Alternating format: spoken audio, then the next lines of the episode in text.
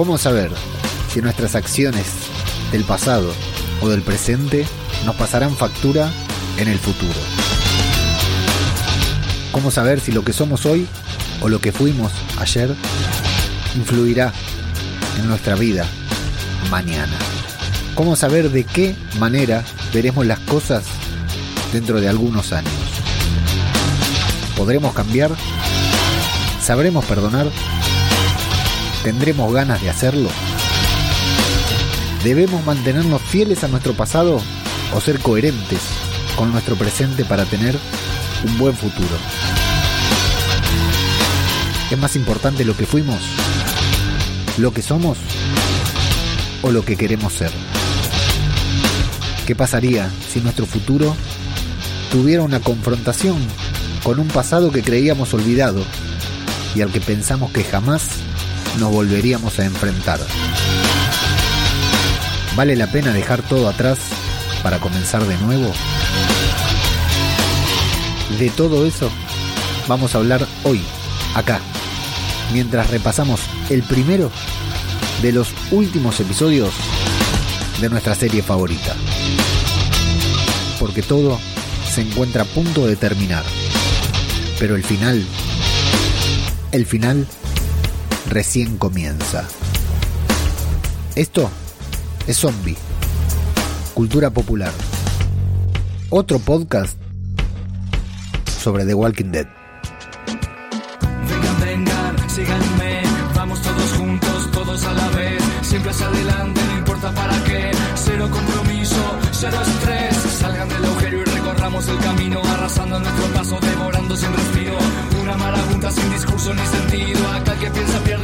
el que piensa está perdido,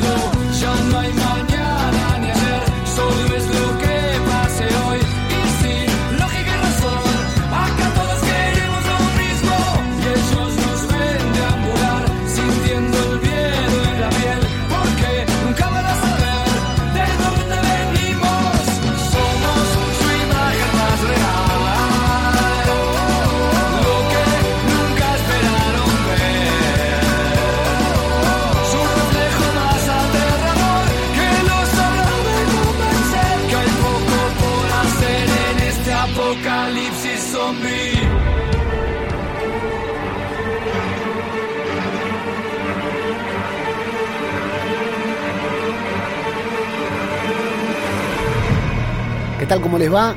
Les damos la bienvenida a una nueva entrega de Zombie, Cultura Popular, el podcast de Radio de Babel en el que nos dedicamos a hablar sobre la serie de zombies más importante de todos los tiempos. Nos dedicamos a hablar sobre The Walking Dead en su última temporada, su temporada número 11, temporada final, que recién, recién, recién comienza, recién está comenzando, o sea que ya empezó a terminar, podríamos decir. Yo soy ajeno al tiempo y los saludo a todos desde el Zombie Twitch. Aquí estamos grabando en vivo por Twitch ahora porque nos queremos hacer los millennials. No entendemos nada, pero igual acá estamos porque es la plataforma en donde estuvo Messi. Y si está Messi, ¿cómo no vamos a estar nosotros, no? Y acá vamos a analizar para que luego ser publicado en formato podcast porque en verdad esto es un podcast. Todo lo de Twitch, todo lo de YouTube es un añadido, pero esto es un podcast que básicamente se puede escuchar en Spotify, Evox, Apple Podcast, Google Podcast, y vamos a analizar el primer episodio de la temporada final de The Walking Dead titulado Acheron, parte 1, porque la semana que viene hay una parte 2, ¿sí? Es un capítulo inicial, capítulo largo, dividido en dos partes, que así todos, aunque está dividida en dos partes, fueron dos partes largas. Las dos partes fueron eh, largas. La primera salió anoche, eh, antenoche o anoche, depende del lugar donde estás. Si estás en España, salió ayer, lunes. Eh, hace una semana se publicó para los suscriptores de pago de AMC, AMC Plus, en Estados Unidos, ¿no? Únicamente. Y también para los piratillas que seguimos la serie a través de El Cura Legañas TV, que es nuestro proveedor, nuestro dealer oficial en Telegram, que nos consigue todo. Lo que le pedimos anoche nos consiguió y estamos muy contentos con Marisa, que ya nos consiguió los tres primeros episodios de Chapelwhite, la nueva serie adaptada a Stephen King. Así que bueno, un abrazo muy grande al cura Legañas. Y así que sí, se estrenó un capítulo hace una semana pero ayer, pero hace una semana se estrenó, se en Estados Unidos, o sea que los piratas los, ya los vimos, y de hecho en Argentina, mientras en España ya lo vieron ayer y tuiteábamos todos al mismo tiempo, yo desde Argentina como si ya estuviera en España tuiteando al mismo tiempo de la transmisión de España, acá en Argentina tenemos que guardar un minuto de silencio para Fox, la cadena Fox, nuestra querida cadena Fox que nos acompañó a muchos de nosotros durante nuestra infancia, nuestra adolescencia, porque Fox ha dejado de existir, ya no existe.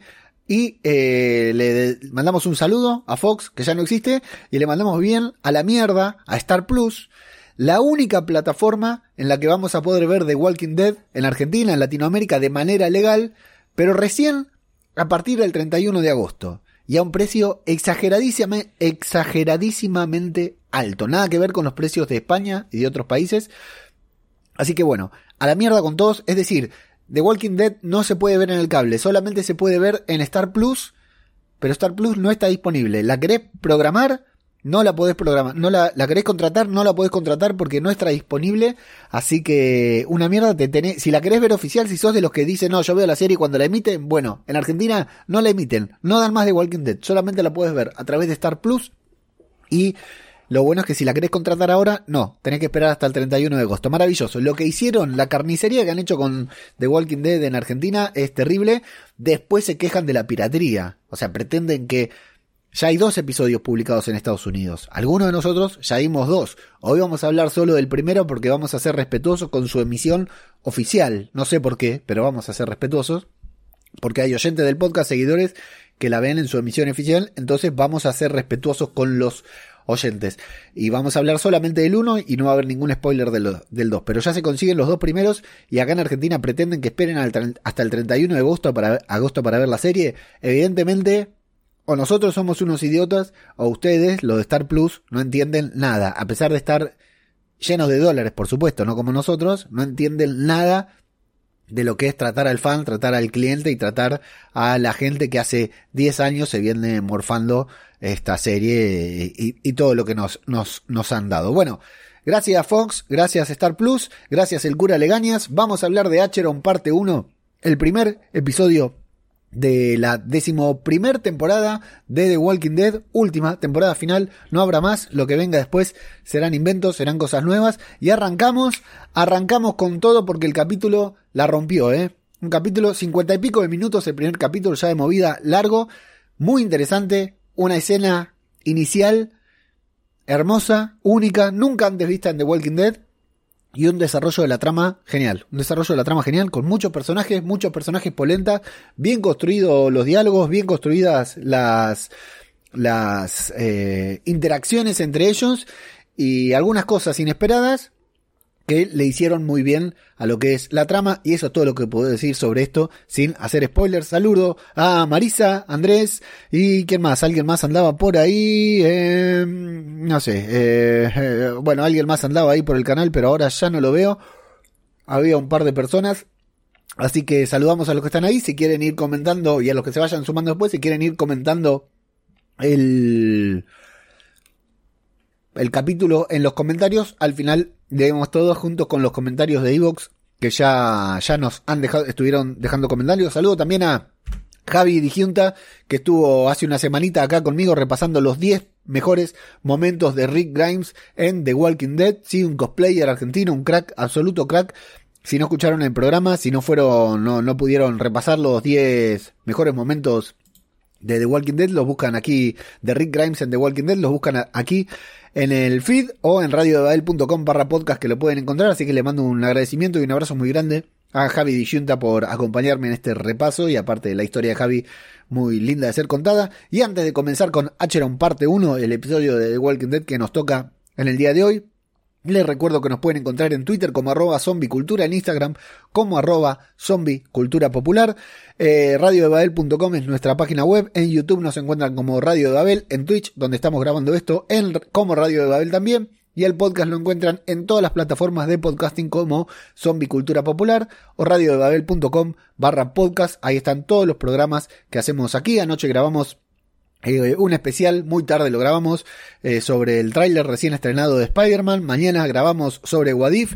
Estamos formando parte de la iniciativa Bond, haciendo podcast repasando la, todas las películas de Bond y muchas otras cosas. Así que bueno, nos pueden seguir en todos esos lados. Y lo más importante es que pueden apoyar este podcast o este proyecto de podcast, este proyecto de multimedia, este proyecto de multinacional a través de Patreon com barra radio de Babel. Le mandamos un abrazo enorme a todos los patrocinadores que desde ya hace varios años, ya puedo decirlo así en plural, varios años, nos acompañan a través de patreon.com barra radio de Babel, a pesar de que no, no generamos contenido exclusivo para nuestros patrocinadores, pero sí generamos mucho afecto y aprecio hacia ellos por acompañarnos semana a semana.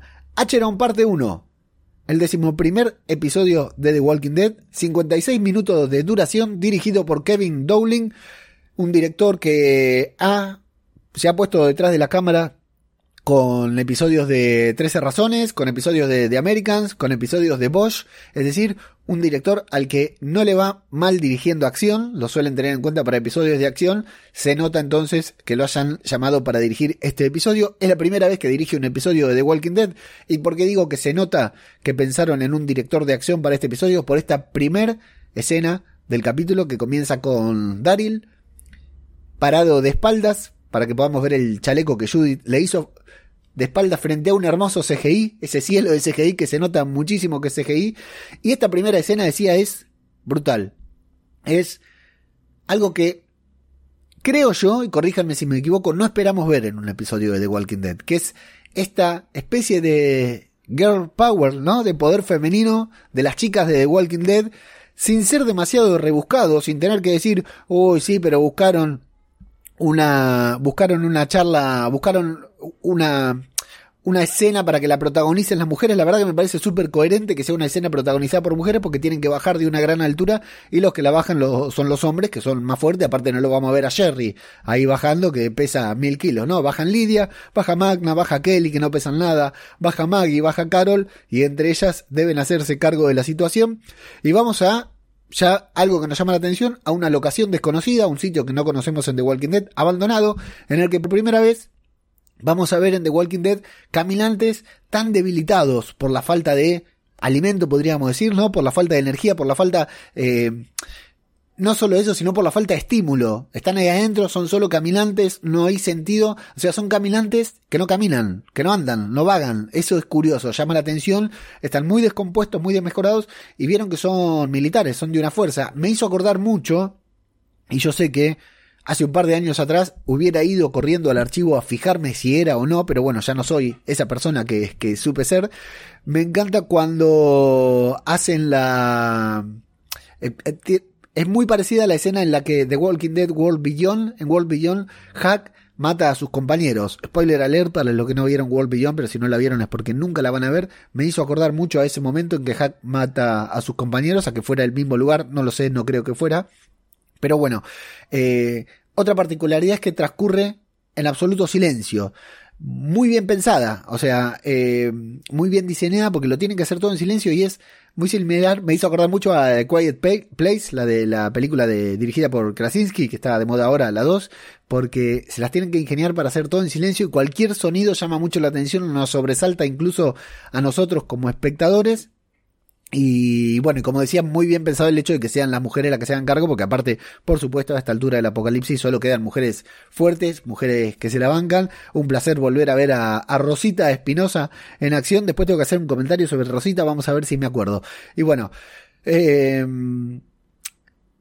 y hacen una operación de un, grupo comando. Son un grupo comando porque tienen señas, se, entiende bien, o sea, parece que hubieran participado de varias misiones así de esta manera. Y parece ser Maggie la que está a cargo porque dice, Carol, si agarras esa ametralladora, te cago a trompada porque me tenés podrido. Bueno, es una base militar, decíamos.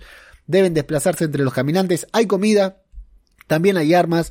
Está Maggie que no le deja agarrar esa ametralladora a Carol porque Dice, esta mina cada vez que hace algo la caga, así que mejor no le dejo agarrar nada.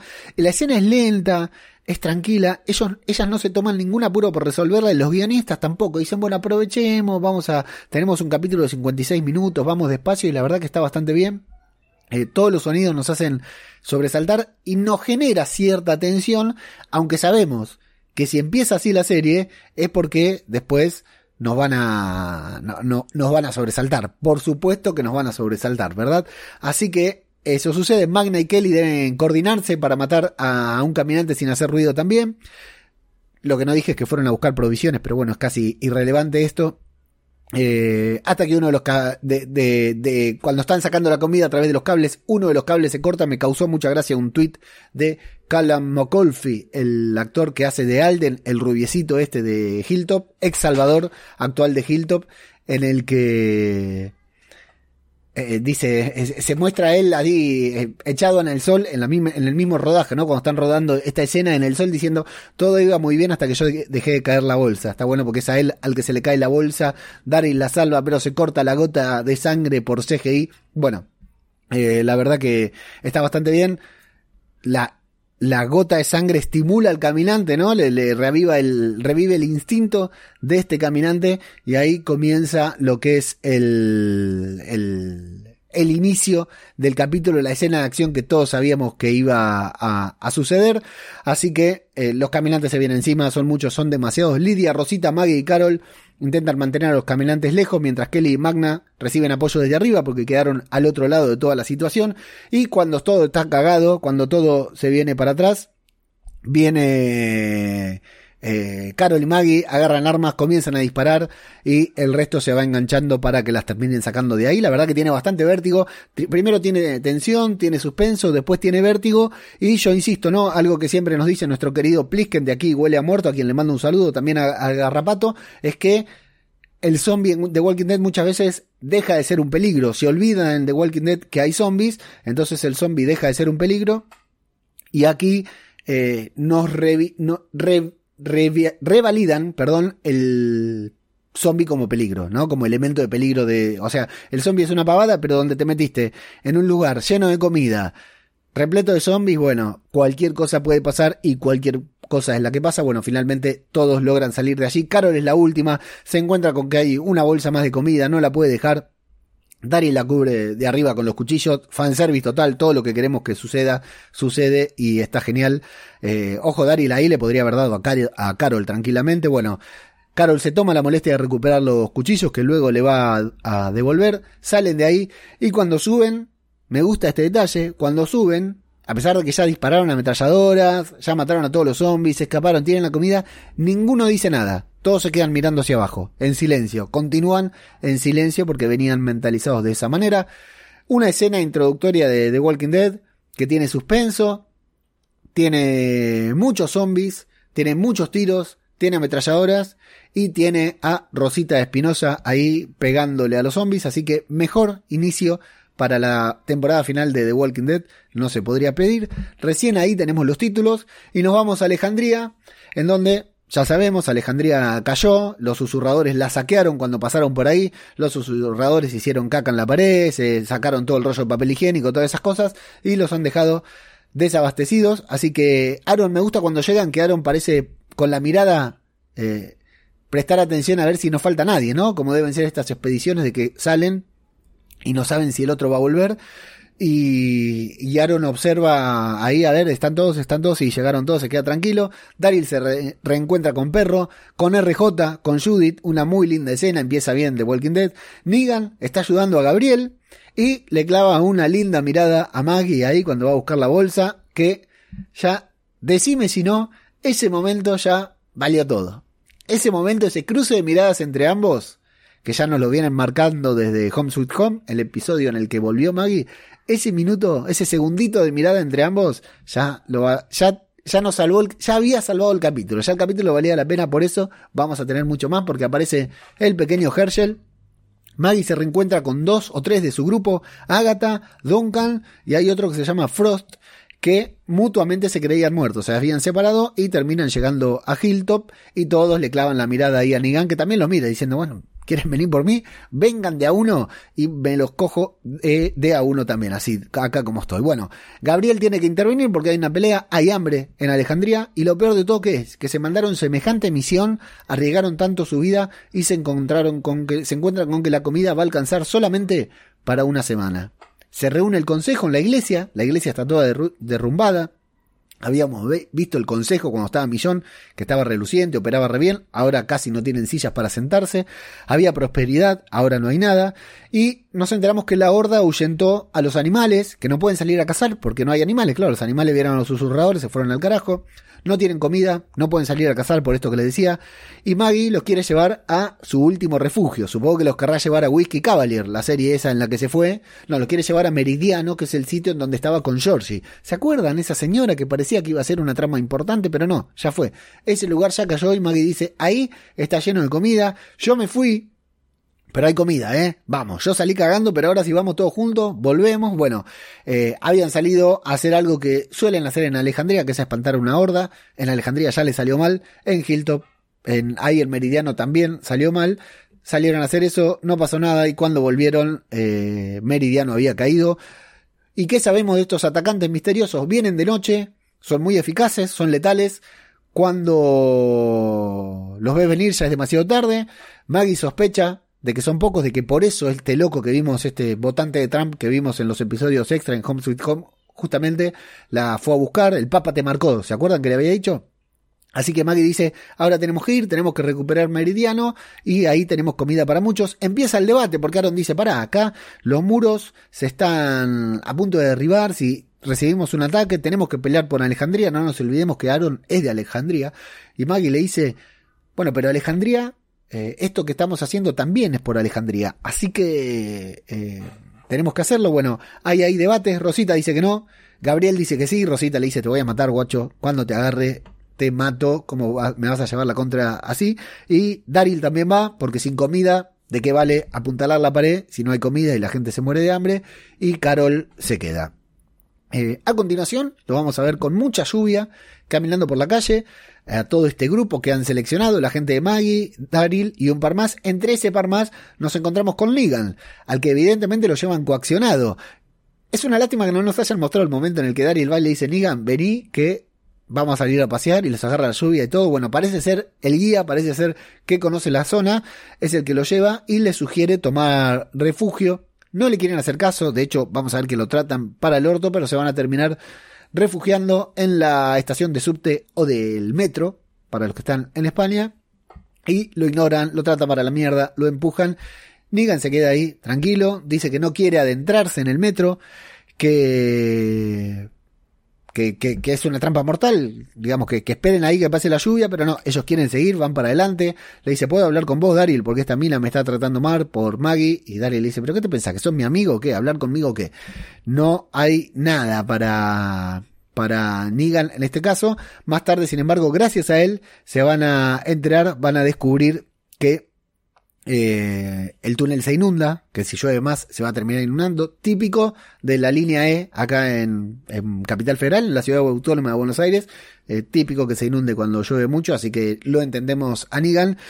Y bueno, se escuchan ruidos, está este diálogo de que eh, es, muy tensa, ¿no? Yo voy a los pedos, pero la escena, una vez más, se toman su tiempo, no se precipitan, van generando un clima, es oscura, hay ruidos bien logrados, está Negan diciendo la vamos a cagar, la vamos a cagar, este ruido es Dios diciéndonos que, volvamos.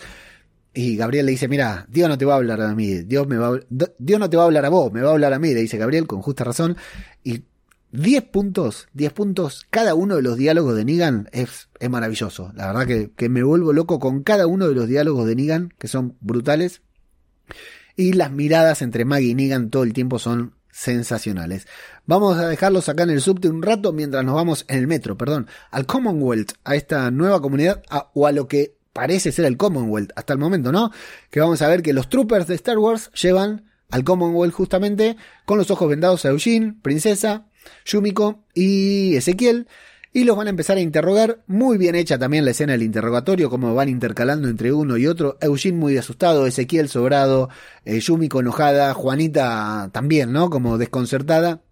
Y van a interrogar uno por uno, mientras Mercer, este nuevo personaje interpretado por Michael James Shaw, el negro grandote vestido de naranja, que es el que hizo de Corvus Glaive, el monstruo grandote en Avengers Endgame, que lo confirmaron ya hace rato como protagonista de, esta temporada, un personaje que viene de los cómics de The Walking Dead. Y les dicen que es el paso uno de la evaluación. Le piden a Eugene que sea honesto. Él se autodenomina como un caballero honorable. Qué buen personaje, Eugene. Me encanta Eugene y en estos dos capítulos estuvo brutal.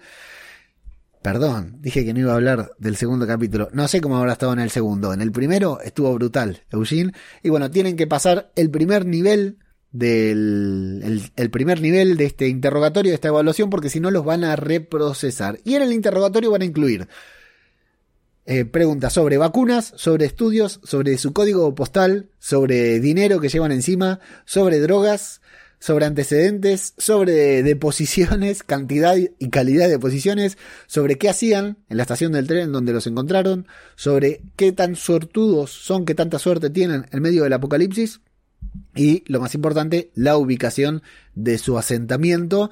Y lo mejor de esta escena es muy divertido, no lo vamos a repasar, pero cómo cada uno va respondiendo cosas distintas, ¿no? Juanita que divaga, Yumiko que es concisa, Ezequiel que no quiere responder y Eugene con miedo que responde todo firme, dice, formé el comité antidroga, tal vacuna me la dieron en tal fecha, mis códigos postales fueron estos y da el detalle de cada uno de los códigos postales. Me parece brutal esas diferencias en las respuestas y muy dinámico también hecho el, el interrogatorio. Sí, lo sé, no es nada nuevo, pero es algo divertido, fue muy bueno haberlo visto.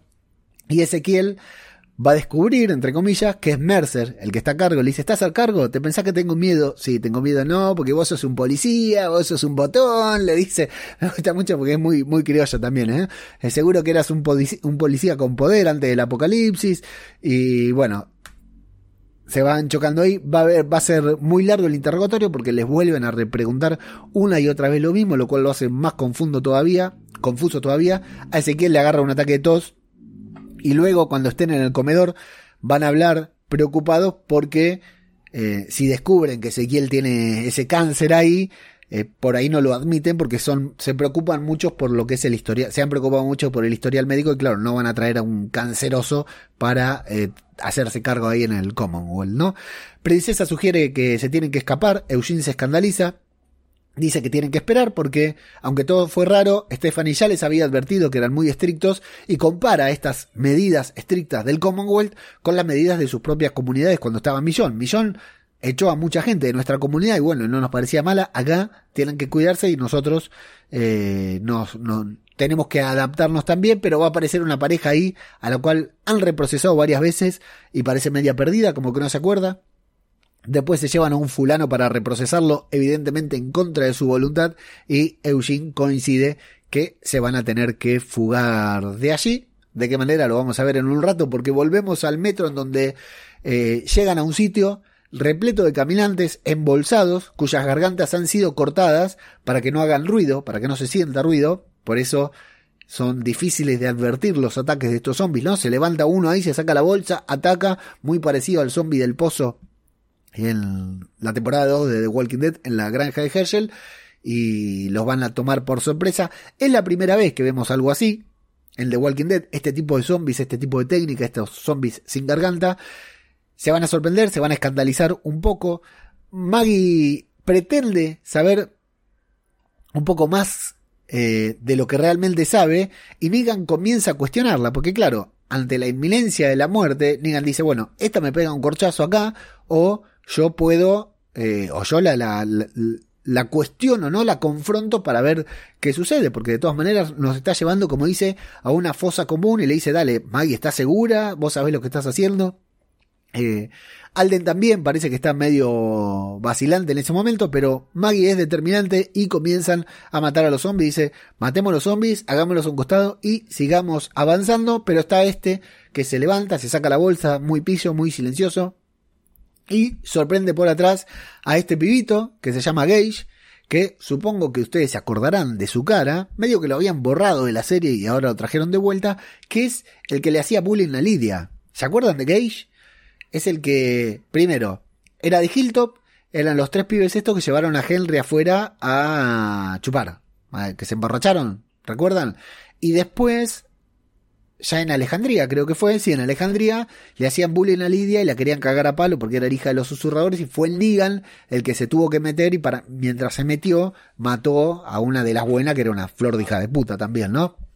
En realidad era de los motoqueros, de los, la gente de Ozzy, que no me acuerdo el nombre que, que tenían, eh, en aquí huele a muerto le habían puesto un nombre muy, muy divertido. Bueno, este pibito, y después lo vimos en la escena de las picas preguntando por uno de los chicos porque dos de esos chicos habían muerto ahí en, la, en las picas. Bueno, lo reflotaron a este pibe, lo trajeron a este capítulo para ser, curiosamente, salvado por Negan, que es el único. Atención a esto, ¿eh? Y guárdenlo en algún lugar esto. Negan es el único que salta a defender al pibe. Todos se quedan mirando, nadie se preocupa, te mordieron, estás bien, te asustaste, te hiciste caca, nadie le dice absolutamente nada. Solo Negan lo, lo salva porque Negan tiene esto con los pibes. ¿Se acuerdan? Que, que, que, es protector de, de, pibes, le gusta cuidarlos, en cariña.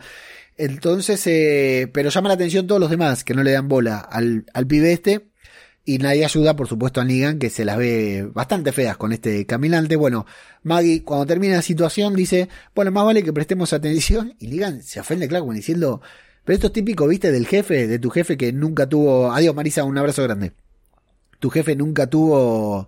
Eh, nunca bajó a, la tierra no a hacer tu trabajo y te dice, no, hay que prestar más atención. Y decir, pero que prestar atención, qué gordo, si nunca te moviste. Bueno, acá le dice, Maggie, y en particular, ¿a qué te parece que le prestemos atención? Le dice Negan. Y acá me encanta cómo se pone el capítulo porque realmente lo de Negan, lo de Maggie, es lo mejor del episodio. Eh, está tan bien construido, está tan bien escrito, está tan bien narrado y está tan bien actuado por ambos que transmiten la atención en pantalla. Realmente transmiten la atención, llama mucho la atención cómo se logra percibir la mala onda y después ves la foto del detrás de cámara en el que ambos se están cagando de risa. Es increíble, uno quisiera creer que se llevan mal estos dos actores, porque la verdad que es muy buena la no química que tienen en pantalla entre ambos.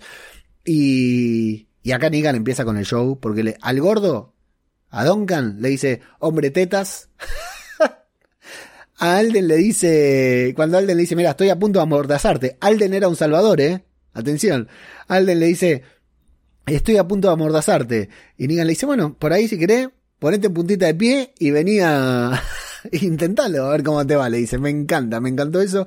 Y bueno, le dice, Dari le dice, a vos no te, te, estás haciendo, querés poner la cara por este pibe, pero a vos este pibe te importa un carajo, le dice Daryl. Y Negan le dice, no, no, a la que le importa un carajo este pibe es ella. Dice, porque no te está escuchando ni a vos. Dice, esta es una marcha de la muerte, estamos yendo por este túnel, una fosa común. Dice, yo no voy a seguir, me cansé, yo me vuelvo, vayan ustedes, a mí no me importan las consecuencias que tenga que sufrir, no pienso seguir acá en esta tortura. Y eh, hay dos, entre ellos Gage, que dicen, sí, sí, este es un idiota, pero yo voy a ir con él, no tengo ningún problema. Le dice, se le suman dos, uno de barbita también, que no me acuerdo su nombre, y Gage dicen, me voy con este porque acá estamos muy cagados, nos vamos a morir, eh, cada vez se pone más feo este túnel. Y Maggie, cuando Agatha le dice, bueno, deja lo que se vaya, y ella, Maggie le dice, no, no, es importante porque este hombre conoce la ciudad, eh, es él quien nos va a, a, nos tiene que guiar por ahí, bueno, suena convincente, ¿no? Porque tal vez tendríamos que ver la historia de Negan, tal vez sea local en esa zona. Y Negan le dice, pará, pero nadie sabe leer un mapa, es el subte, está acá, pueden ver el mapa en cualquier lado, ¿para qué me necesitan a mí si está todo muy clarito dónde es? Y dice, entonces Negan dice, les voy a decir la verdad, acá esta chica trajo para matarme. O sea, si sale mal, yo soy el responsable y me mata. Y si sale bien, va a encontrar la manera de matarme, lejos de Alejandría, de Alejandría, lejos de las miradas cuestionantes de Alejandría, me va a matar y lo mira Daryl y le dice, mira, yo pensé que vos estabas en el juego, que habías entendido que esto era lo que Maggie estaba tramando, pero me doy cuenta que te está manipulando a vos. También, que ni te habías dado cuenta. Gabriel le dice, está paranoico. Y Negan le dice, sí, sí, estoy paranoico, pero tengo razón. Ella me quiere matar. Y da un tremendísimo discurso. Me encanta todo esto que dice eh, Negan. Pero salta Maggie también. ¿No? Bueno, primero porque dice, yo no me voy a morir cuando él está hablando, ¿no? Le dice, mira, yo hasta acá llegué, no voy más, total, eh, vos me querés matar a mí, pero me vas a matar, si querés matarme, pero no me vas a matar como un perro, como yo maté a Glenn. Dice Negan, brutal, esa, esa, cuando dice Glenn, ¿no? Qué impactante para nosotros porque venimos empatizando con Negan y el propio Negan dice, no voy a morir como un perro como yo maté a Glenn. Uh, hijo de puta, mátenlo, háganlo mierda, ¿no? La tribuna se pasa para el otro lado enseguida. Daryl le da una piña. Recordemos que Daryl le dio una piña a Negan y después de eso mataron a Glenn.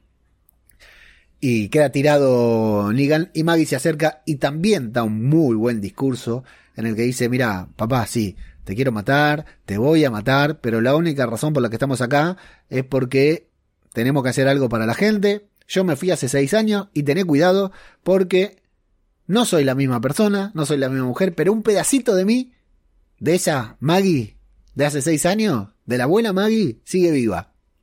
Y solo por eso estás vivo vos. Así que, genial, esta, hagan remeras, hagan camisetas, hagan memes, hagan pasacalles. Sigue presionándome, por favor, Nigan. Sígueme presionando. Y parece que Nigan dijera, me parece que la cagué, me parece que hablé otra vez un poquitito de más, parece decir. Nigan, nos vamos al Commonwealth, donde está la emoción, que Princesa se caga de risa porque está en cualquiera princesa. Estaba escuchando a Angela Kang, que es un personaje con TDA confirmado, entonces por eso ve las cosas, tiene otras capacidades para ver las cosas y está atenta a todos estos detalles que el resto de lo, por eso cuenta las cosas así, ¿no?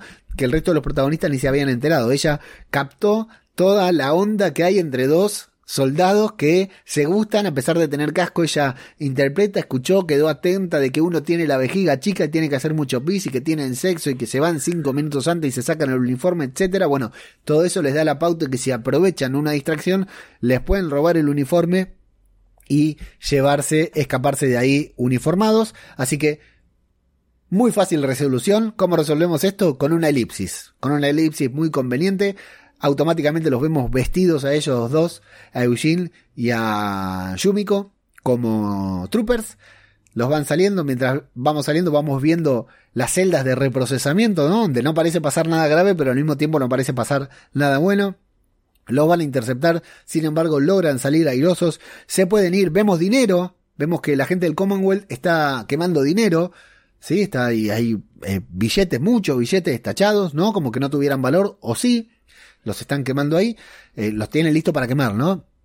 Y también vemos el muro de los perdidos, ¿no? Estos lugares que vemos en todas las películas de Apocalipsis, en el que va la gente y pone las fotos de la gente que perdió. Una vez más, princesa se queda mirando que ella está más atenta a ciertos detalles. Cuando todos pueden salir, podían haber salido directamente. Princesa detecta que en el, en el muro de los perdidos hay una foto de Yumiko y alguien, un escrito que dice estoy buscando a mi hermana Yumiko. Miko, en realidad dice. Así que, por supuesto que Yumiko ve eso y dice me tengo que quedar porque acá está mi hermano, alguien que me conoce, así que me voy a quedar.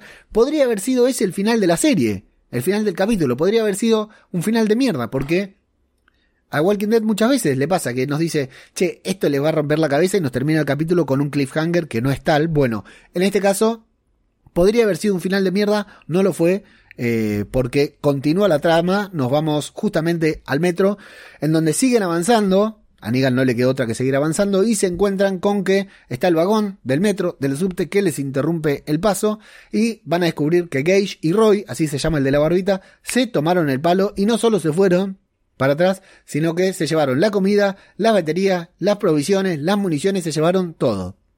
Así que aparece una horda, obvio, ¿cuándo iba a aparecer? ¿Antes? No, en este momento, ¿cómo no lo vieron venir? Bueno, aparece la horda, al costado los vagones no pueden pasar, la puerta del, del vagón también está trabada, no la puede abrir Alden con una barreta, no la puede abrir el hombre tetas, Duncan, con toda su fuerza, así que lo van a hacer por el techo, se van a subir al techo y se van a tomar su tiempo para subir, tranquilo, vamos subiendo.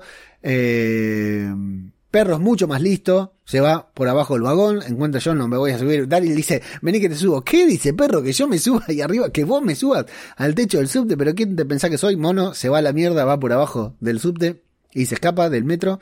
Y Daryl, decimos, ¿no? Se lo toman con calma, ¿no? Dice, bueno, vamos a subir por acá, tranquilo, subimos, que viene la horda, no hay problema, subimos de a uno.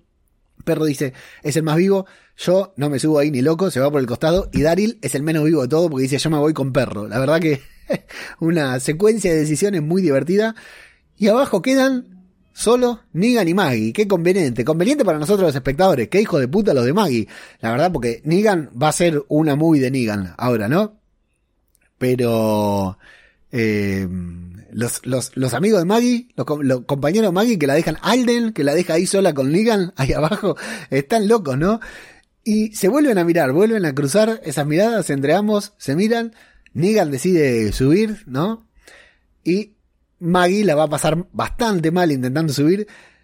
¿Por qué si todos pudieron subir bien, Maggie es la única que tiene problemas para subir? No entendí, que, tenía moco en la mano, se le patinó la mano, o sea, es, es, es a ella la única que tiene inconveniente para subir. No obstante, se da esta situación muy linda en que vuelve a ir un cruce de miradas desde ambos, Negan desde arriba, Maggie desde abajo, y como es la gente, ¿no? Porque Maggie le dice, dale, Negan, ayúdame, Negan, Negan. Y Negan la mira con esa cara de hijo de puta. Qué bien que actúa Jeffrey Dean Morgan, ¿eh? Con, con mirar nada más la cara de hijo de puta que pone es mundial. Y los otros hijos de puta que ninguno se quedó ahí para ver si Maggie podía saber subir. Se fueron a la mierda, la dejaron ahí sola con su peor enemigo, con el tipo al que acaba de apuntarle con el arma y le dijo, loco, donde pueda te meto un cuetazo. La dejaron sola a Maggie ahí Flor dijo, Negan es un hijo de puta, pero los otros, los que la juntaron ahí a Maggie, la verdad que son tremendos. Bueno, ¿qué va a pasar? Que Maggie se va a resbalar, se va a caer, Negan la va a dejar cayendo ahí sola, bien filmado desde arriba, con una escena típica así de, cine de terror, se va a caer debajo a donde está la horda, ¿no? No está Maggie para ayudarla, no está Perro para ladrar, no está Negan para darle una mano, Maggie quedó sola, librada a su voluntad, y así, de esa manera, sí, esta vez Así sí, termina el episodio.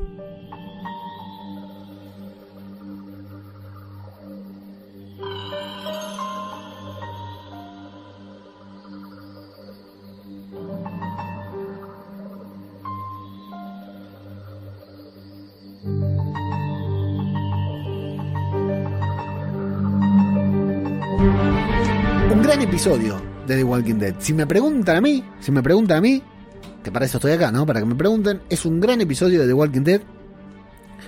Eh, ahora, pensemos un poquitito sobre el dilema este entre Negan y Maggie, ¿no? Porque, a ver, les voy a leer ahora cuando, bueno, ahora todavía no, en un ratito.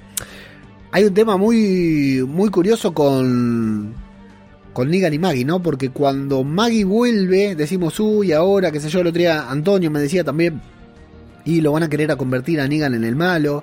Y acá es muy difícil, yo por eso le puse al, programa de qué lado estás, porque es bastante complejo tomar partido por alguno de estos dos personajes, ¿no?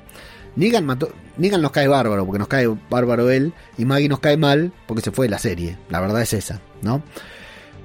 Ahora, Maggie no se debería haber ido nunca y Negan debería estar muerto, esa es otra realidad, si somos coherentes, porque Negan, insisto, no tiene redención, no importa cuántas veces salve a Judith, cuántas veces salve a Lidia, que, lo haya, que haya matado a Alfa, que haya salvado a, a, a Daryl en la temporada pasada, con los susurradores ahí cuando lo habían bautizado Alfa a él. La verdad que no. Negan no, no tiene, no hay posibilidad de redención para Negan. No, obstante, la serie y Angela Kang, Angela Kang que es que es una super crack, es una genia y entiende mucho, mucho, entiende mucho a los personajes, entiende mucho la naturaleza de los personajes, ¿no? Cómo son, lo que sienten. Es, un, es una fan, Angela Kang, Angela Fang, deberíamos decir, es una fan igual que nosotros. Entonces, ella entiende mucho la, esencia de los personajes y logra transmitirlo en pantalla. Entonces, por eso Negan nos termina gustando en este capítulo mucho y todos tomamos parte por Negan, porque Negan es él eh, es 100% honesto con sí mismo, no cambió, es el mismo Negan del santuario, el mismo, solo que está en inferioridad de condiciones. No importa el episodio de Yo Soy Negan que vimos en, los, en los extras de la temporada pasada. Dale una Lucille y ayer, en el subte, ahí en el metro, le mete un batazo a Dari, la magia, a cualquiera, no importa, porque su supervivencia como en todo el apocalipsis, es la que más importa. Después, sí, es coherente consigo mismo porque es el único que va a salvar a Gage. Y da sus discursos y habla con su encanto y sigue siendo sorete. Le dice, hombre tetas a uno, le dice, ponete de pie, ponete putita de pie para amordazarme al otro.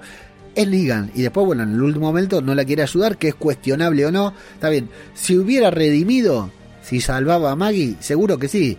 Ahora, ¿Maggie lo hubiera perdonado si la salvaba? Seguro que no, porque no tiene perdón, Negan, no puede ser, eh, no tiene redención No, puede ser perdonado. Le reventó la cabeza a Glenn con saña, con sadismo. ¿Se acuerdan que esa noche no podíamos dormir después de ver ese capítulo? No, Negan, no hay redención posible para Negan, es imposible.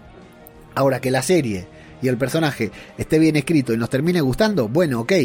Muchos simpatizamos por Darth Vader en Star Wars, sin, sin saber que era Anakin Skywalker. No será el primer villano con el que empaticemos, pero Maggie no tiene forma de perdonarlo. No obstante, también es una superviviente, superviviente. Se adapta y entiende que Negan es un factor importante para la supervivencia. Si no, le hubiera pegado un corchazo seguramente en esta situación, ahí en el metro, y nadie la hubiera cuestionado. Entonces, un saludo Andrés. Entonces, acá eh, e-, es muy complicado que, que Negan haga... Es muy complicado lo de Maggie, es entendible, no empatizamos, no lo comprendemos, pero también si vamos a cómo seríamos nosotros en la situación de Maggie, y seríamos iguales o peores. No hay forma de que Maggie lo pueda perdonar, no importa lo que haga Negan.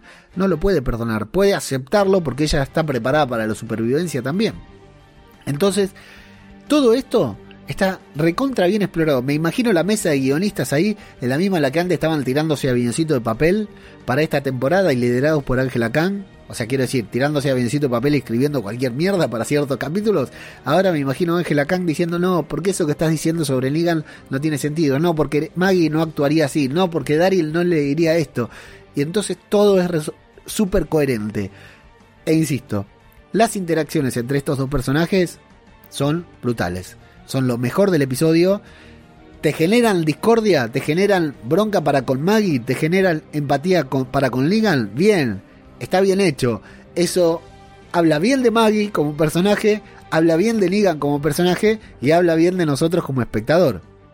Habla bien de la serie como serie y de Angela Khan como guionista. Es decir, es lo que tienen que generar, es lo que tenemos que sentir. De alguna manera, esta serie loca, estos guionistas de loca, de locos, nos hicieron poner del lado del peor villano que tuvo esta serie del peor antagonista que tuvo esta serie y del tipo al que odiamos porque le reventó la cabeza a Glenn Abraham sin tapujos. Eh, y después nos hizo pasar varios momentos más. Les recuerdo que hay gente que dejó de ver la serie porque los episodios con Legal eran. No importaba si le reventaba la cabeza a alguien. Eran muy tensos, eran, había mucha tensión, había mucha presión. Y hay gente que no soportó eso y dejó de ver la serie. Mucha gente. O sea, Negan hizo Negan fue tan buen villano que hizo que la serie perdiera la audiencia. Lo hablamos con Javi Disyunta hace poco, lo hablamos con eh, David y con Negan Cosplayer en el especial de Here's Negan que hicimos la temporada pasada. Es, es, es brutal. La verdad que es brutal. Está muy bien construido, está muy bien desarrollado. Y el capítulo como capítulo es un muy buen capítulo. Y me atrevo a decir que es uno de los inicios de temporada uno de los mejores inicios de temporada de The Walking Dead, sin dudas. Uno de los mejores, ¿eh? Uno de los mejores. La primera escena, brutal, sin desperdicio de principio a fin. Esa primera escena, atención a lo que te digo ahora, esa primera escena de The Walking Dead, esta primera escena del episodio 11, la primera escena de Acheron parte 1, podría ser todo un capítulo de The Walking Dead de cualquier temporada. Con esa escena que la resolvieron en 10-15 minutos, nos podrían haber hecho un capítulo completo. Ellos llegando, ellos entrando, ellos discutiendo, ellos debatiendo y termina el capítulo cuando suben. Díganme si no es así. Un capítulo de 40-45 minutos era esa trama nada más. Y la gastaron, gastaron esa trama solamente en la escena introductoria. ¿Sabés qué quiere decir esto? Que nos van a patear el culo. Que esta temporada va a estar buenísima. Que estos primeros 8, primeros 8 episodios finales de The Walking Dead van a ser brutales. Ya pasó uno, yo ya vi el segundo, no voy a decir nada, simplemente voy a decir que me gustó. Lo vamos a hablar la semana que viene. Brutal. Excelente, excelente capítulo de The Walking Dead. Excelente episodio de The Walking Dead. Viva Negan, viva Maggie, viva Angela Kang y viva Rick Grimes, aunque no esté en este capítulo.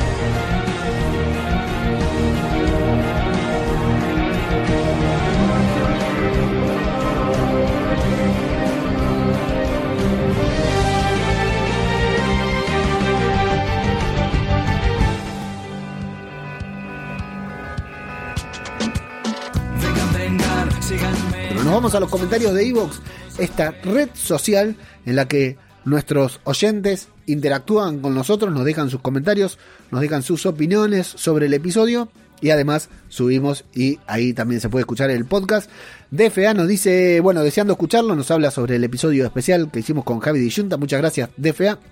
Y Samu viene a comentar el episodio actual que dice, qué pedazo de estreno, qué maravilla, la tensión, ligan con Maggie es brutal, aunque como ha dicho Ángela Khan, quieren tensarla todo lo posible al principio y ha dado a entender que más tarde se suavizará. Ya veremos cómo, porque el Scar a Mufasa que le ha hecho Negan al final me ha dejado petrificado, dice Samu. Ha sido una marav- maravillosa sorpresa porque no sabía que ya estrenaban hoy. Deseando escucharte desde Alcira. Un abrazo y gracias por tus podcasts. Gracias Samu por estar siempre ahí. Alfresinos con su plasma viene y nos dice, buen inicio de la última temporada de The Walking Dead. Está claro que los protagonistas serán Maggie y Negan. Los que muchos pelean, muchos se desean. Epa, al final ese cliffhanger, Negan la va a rescatar o se rescata sola. Maggie, qué hermosa se ve, digna de estar en la galería de las musas. Gracias, Leo, hasta pronto. Alfredcino, me viene muy bien tu comentario porque con Alfredcino formamos parte del club de los guarros pelotudos que inauguró el cura Negaña junto con Camuido Urden. Y sí, la verdad que qué, bonita que está Lauren Cohen, qué bien, qué bien que, qué bien que la trata la cámara, ¿no? A Lauren Cohen, la verdad que está hermosa. Y Conchita García Torres nos dice, pedazo de inicio, si sigue por esta línea, vamos a disfrutar del final de temporada. La escena de inicio me ha parecido brutal, se nota que han tomado nota de la serie de zombies buena, lo dice por Fear de Walking Dead. Conchita, besos y mates.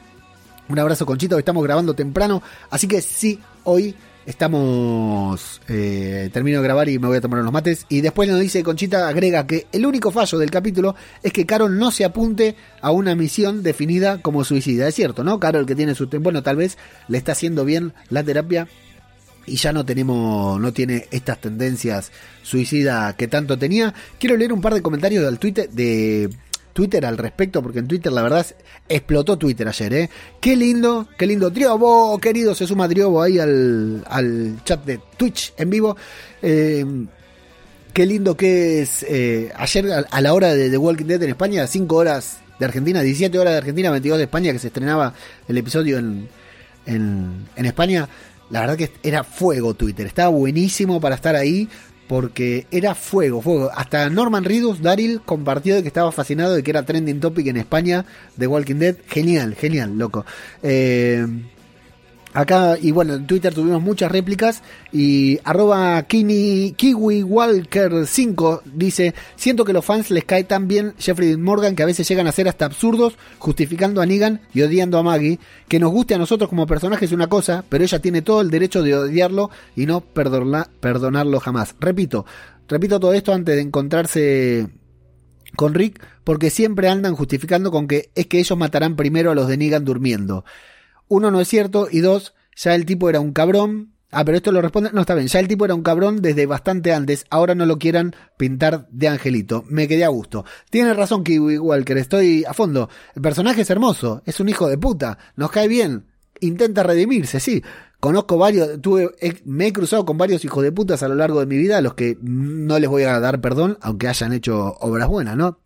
Eh, Negan antes ya de conocer al grupo de Rick tenía varias comunidades sometidas. Lo del harem de mujeres es un tema peliagudo en la serie más que en los cómics, por el que siempre pasan por encima muchos de sus seguidores, más que respetarlo, lo temían completamente. Eh, free, no, arroba Cleverly M nos dice, estoy del lado de Negan definitivamente, entiendo a Maggie, pero su personalidad ahora no me gusta. Si Rick lo superó, ¿por qué ella no? Bueno, punto de vista, yo creo que Nadie lo superó. Creo que Negan no estaría donde está si Rick estuviera en la serie. En todo sentido. Primero porque Negan está porque falta la presencia de Andrew Lincoln en la serie. Y segundo porque... eh, Jeffrey Dean Morgan está porque falta la presencia de Andrew Lincoln en la serie. Y en cuanto a personajes, si estuviera Andrew... Si estuviera... eh, Rick jamás le hubiera permitido a Negan ascender de la manera en que ascendió. Rubén87 Benítez dice, estoy completamente contigo, de hecho me he visto ya el capítulo 2 y no haré spoiler, atención, pero eh, bueno, vamos a pasarlo largo esto porque puede ser spoiler, pero sí, dice de que Maggie cree él que Maggie se convertirá en la villana y no estaría mal.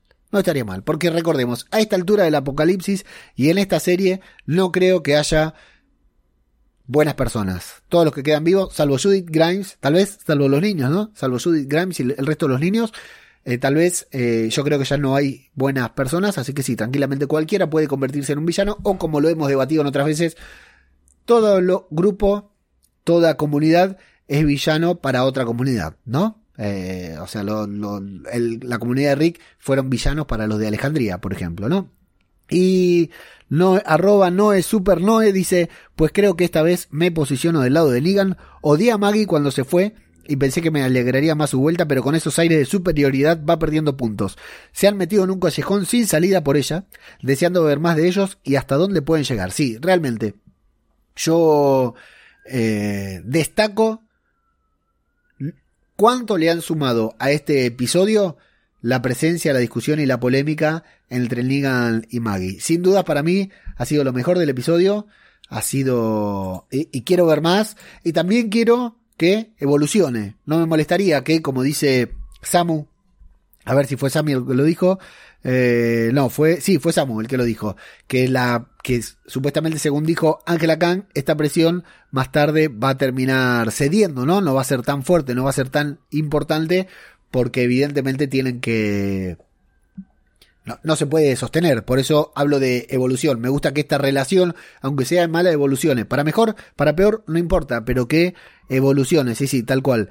Es, es lo que quiero, lo que quiero ver, lo que quiero conocer. Muy bien, amigos, eh, creo que esto es todo por acá. Estoy buscando porque estaba seguro que tenía acá, sí, eh, Pike Hunter, eh, no me acuerdo su nombre en Evox por por, eh, bueno, nos mandaba un comentario, no, pero es sobre Here's Negan, así que hice cualquiera, así que sí, creo que por acá no hay más comentarios. Muy bien, amigos, ¿qué pasa entonces? La semana que viene, domingo ya, vamos a tener filtrado el tercer episodio, porque el segundo episodio ya está filtrado, pero nos estamos haciendo los boludos, nos estamos haciendo como que no lo vimos y no hablaremos de él hasta su emisión oficial en España. Repito, su ofición especial eh, en España porque no hay eh, emisión oficial en Argentina. ¿sí? Hasta el 31 de agosto que se estrene Disney Star no hay nada, así que volvemos a mandarle un saludo muy grande a los ejecutivos de Disney Star Plus Star Plus se llama, no Disney. Star Plus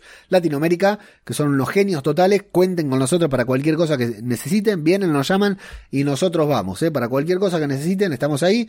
Así que bueno, la semana que viene nos encontraremos aquí para volver a hablar sobre nuestra gran serie que volvió, volvió y volvió de la manera en que nosotros queríamos que vuelva. A lo grande, como nunca, como siempre. Así que, como te decía antes, ya es hora del final de The Walking Dead. Ya comenzó el final, pero por lo menos hay un aliciente. Este final, este final, amigos, recién comienza. Esto ha sido Zombie, Cultura Popular, otro podcast sobre The Walking Dead. Muchas gracias y hasta la próxima. Ciudad de muerte queda atrás, ya no hay vuelta de hoja. www.radiodebabel.com No queda nada, no hay esperanza. Animales a dos patas han caído, game over, escapan. Vinieron buscando cerebros, pero ya no había. Disparaban por sus almas, pero ya no había. No quedan zonas en la urbe donde el hombre campe. Es el fracaso del sistema ante el voraz enjambre. No amanece, la larga noche se ha instalado. No hay sonrisas, no hay besos, no queda nadie al lado. La realidad del yermo, empezar de cero. La realidad de tu deseo te acerca al infierno. Ahora pides ayuda, puede llamarme serpiente. Mira mis dientes, mi sangre no entiende de suerte. Salta el muro de tus miedos, siéntete el más fuerte. Asume tu actitud inhumana ante la muerte y muerte. Ciudades arrasadas por la plaga, no queda nada. Revueltas buscando esperanza, no sirve de nada. Hombres armados al rescate, no hicieron nada. Llora sangre de impotencia y tu voz se desgarra.